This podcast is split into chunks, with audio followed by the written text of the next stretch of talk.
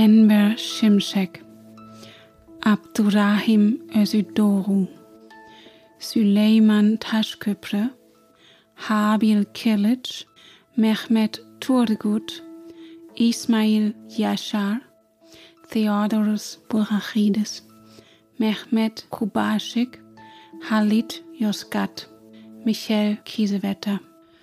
Guten Morgen. Das sind die Namen der Menschen, die die rechtsterroristische Zelle Nationalsozialistischer Untergrund NSU in Deutschland ermordet hat. Heute vor zehn Jahren wurde die Zelle entdeckt. Vier Monate später versprach Bundeskanzlerin Merkel den Angehörigen. Wir tun alles, um die Morde aufzuklären und die Helfershelfer und Hintermänner aufzudecken und alle Täter ihrer gerechten Strafe zuzuführen. Darum geht es heute bei Was jetzt, dem Nachrichtenpodcast von Zeit Online am Donnerstag, dem 4. November. Ich bin Rita Lauter. Außerdem schauen wir, ob und wie CO2-Kompensationen eigentlich funktionieren. Zunächst aber wie immer die Nachrichten. Ich bin Matthias Peer. Guten Morgen. Die Zahl der täglich registrierten Neuinfektionen in Deutschland hat ein neues Allzeithoch erreicht. Das Robert Koch Institut meldete 33.949 bestätigte Corona-Ansteckungen. Der bisherige Höchstwert wurde am 18. Dezember des vergangenen Jahres mit knapp 33.800 Neuinfektionen verzeichnet. Die Bundesregierung teilte gestern mit, neue Einschränkungen für ungeimpfte zu erwägen, sollte sich die Lage weiter zuspitzen. Im Streit über Fischereilizenzen reist heute der britische Brexit-Minister Frost zu Gesprächen nach Paris. Frankreich hatte zuvor ein Ultimatum mit Androhung von Sanktionen ausgesetzt. In dem Streit geht es um Fischereirechte nach dem Austritt Großbritanniens aus der EU. Die Regierung in Paris wirft London vor, zu wenige Fanggenehmigungen für französische Schiffe zu erteilen. Redaktionsschluss für diesen Podcast ist 5 Uhr.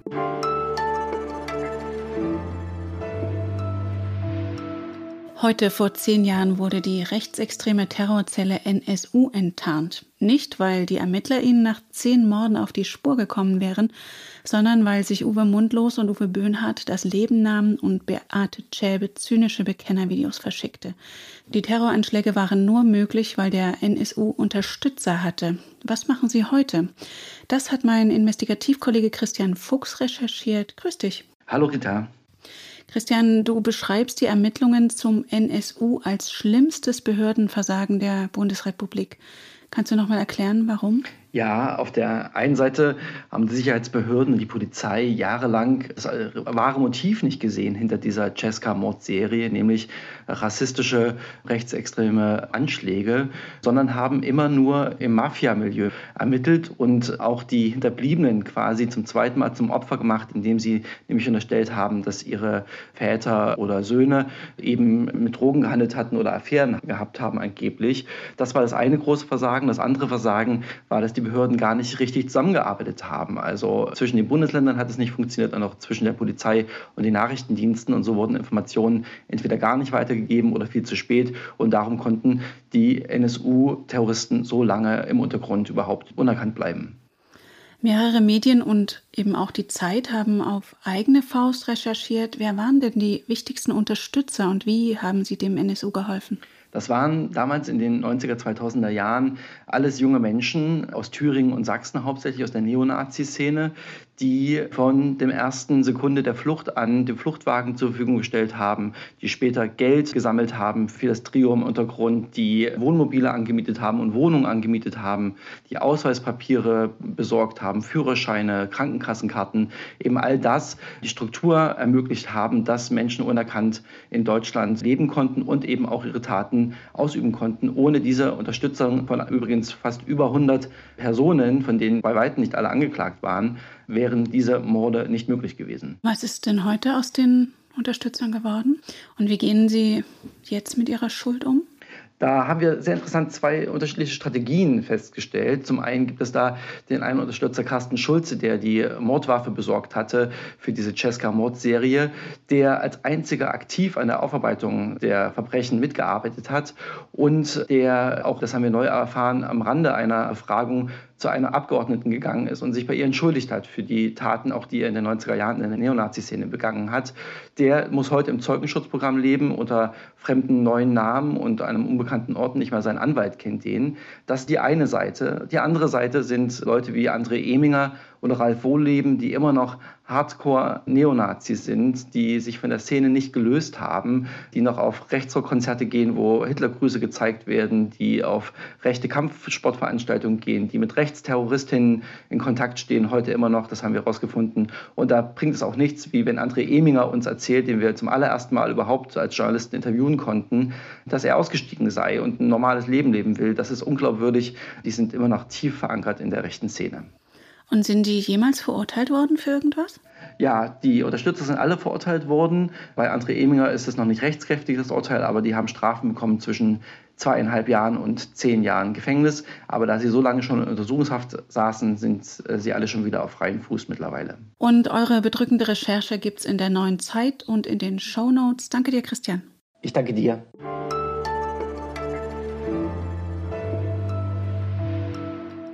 Und sonst so?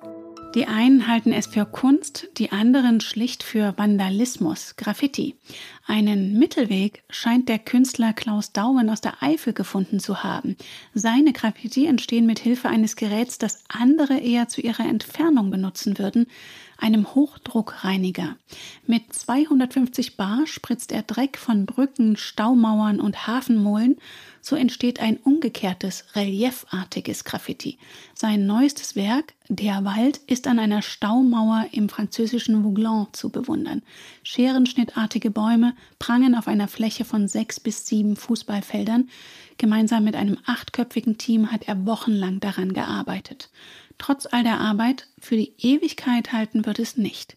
Wind und Wetter lassen die umgekehrten Graffiti nach einigen Jahren verblassen. Vielleicht ja ein Kompromiss im Graffiti-Streit?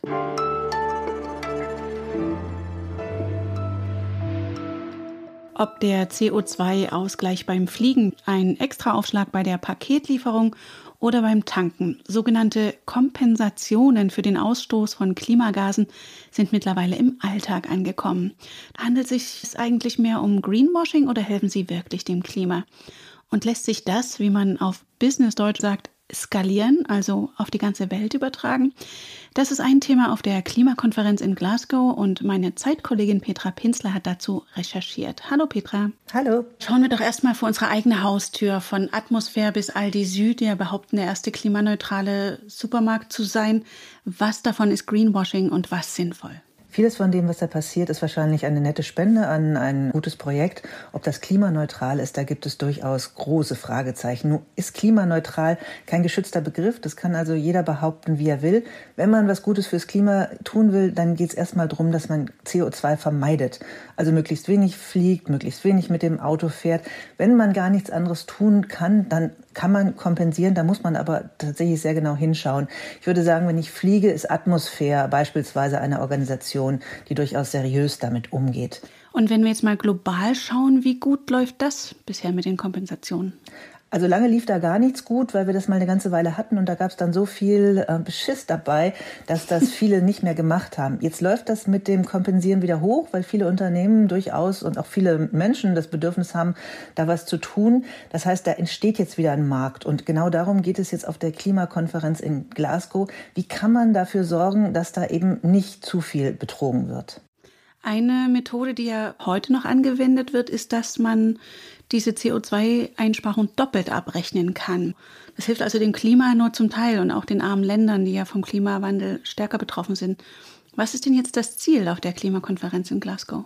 Das Problem ist tatsächlich, dass wir einfach keine Regeln haben. Also wenn ein Unternehmen hier kompensiert, dadurch, dass es ein Projekt in, sagen wir, Peru unterstützt, dann gibt es bisher keine Regel dafür, dass das Peru auf sein Klimaziel anrechnen kann, aber das Unternehmen hier auch.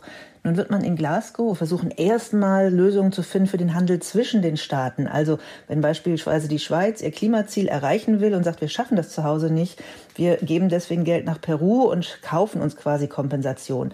Da sagen viele Länder und auch viele NGOs, eigentlich sollte das gar nicht passieren. Die Länder sollten bei sich zu Hause was tun, wenn es gar nicht anders geht dann kann man kompensieren. Und dafür muss es dann aber Regeln geben, die überprüfbar sind. Ja, du hast jetzt gerade schon umrissen, wie so eine Lösung aussehen könnte. Ein internationales Regelwerk. Wie realistisch ist es denn, dass sich die Staaten in Glasgow darauf einigen? Also ich würde sagen, im Moment sind die Chancen ganz gut, weil viele doch wollen, dass dieser Pariser Vertrag, der ja in Glasgow dann endgültig zu Ende verhandelt werden soll, dass er tatsächlich ins Leben kommt, weil dann viele andere Dinge sich eben auch leichter regeln lassen. Also ich würde sagen, kann gut sein. Sicher ist es nicht. Und deinen Text dazu aus der neuen Zeit verlinke ich in der Folgenbeschreibung. Danke dir für den verhaltenen Optimismus, Petra. Tschüss. Und das war's mit Was jetzt für heute Morgen. Heute Nachmittag liefere ich Ihnen gern das Update nach. In der Zwischenzeit erreichen Sie uns unter wasjetzt.zeit.de. Ich bin Rita Lauter. Danke fürs Zuhören und wenn Sie mögen, bis später.